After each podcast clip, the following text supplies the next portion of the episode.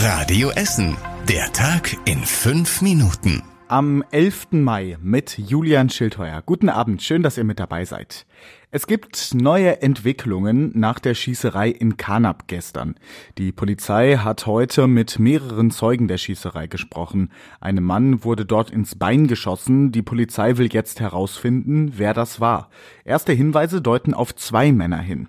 Sie sollen anschließend in einem schwarzen Kleinwagen mit ausländischem Kennzeichen abgehauen sein.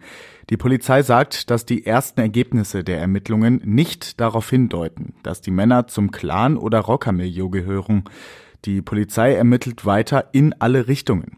Der angeschossene Mann liegt weiterhin im Krankenhaus. Auch ihn muss die Polizei noch vernehmen. Aktuell gibt es aber noch keine Ermittlungsergebnisse.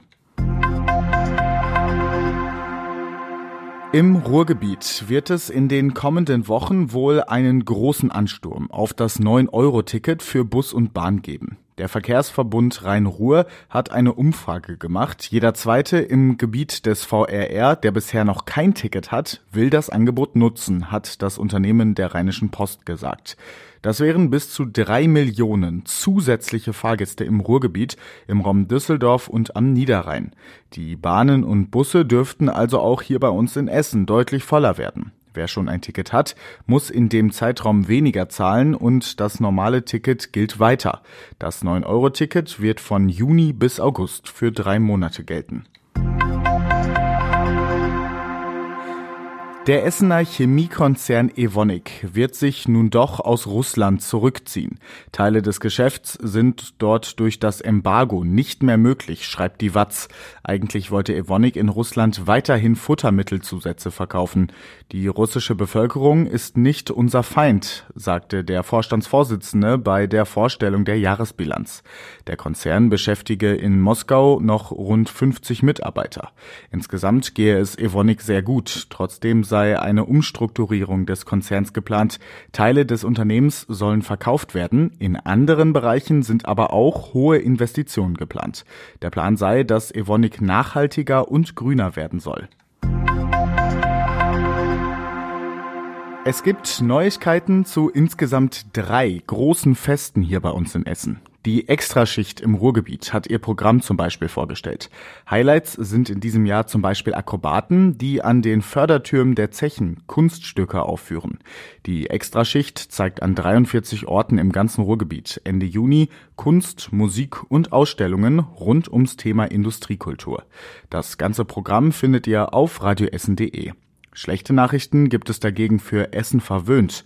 Das Food Festival bekommt keine Zelte und muss deshalb abgesagt werden. Der Hauptakt beim Stadtfest Essen Original kommt in diesem Jahr bei uns aus der Stadt. Der bekannte Sternekoch Nelson Müller macht seit vielen Jahren auch Musik.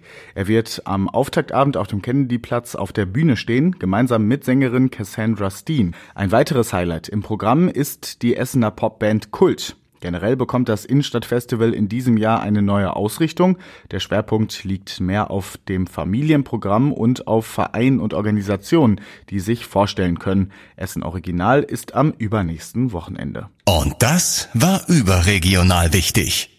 Die Ukraine leitet nicht mehr so viel russisches Gas nach Europa wie vor dem Krieg. Im russisch besetzten Gebiet Luhansk leitet die Ukraine kein Gas mehr weiter.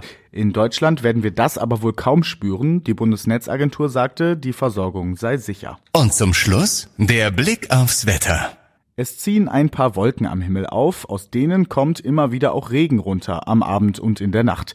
Dazu kühlt es sich ab auf bis zu 14 Grad. Morgen dann wieder viel Sonne bei uns in Essen. Nur morgens sind die Wolken noch am Essener Himmel zu sehen. Dazu gibt's 21 Grad und es wird ziemlich windig. Alle Nachrichten aus Essen könnt ihr jederzeit nachlesen. Geht online auf radioessen.de. Ich bin Julian Schildheuer und wünsche euch jetzt erstmal einen schönen Abend.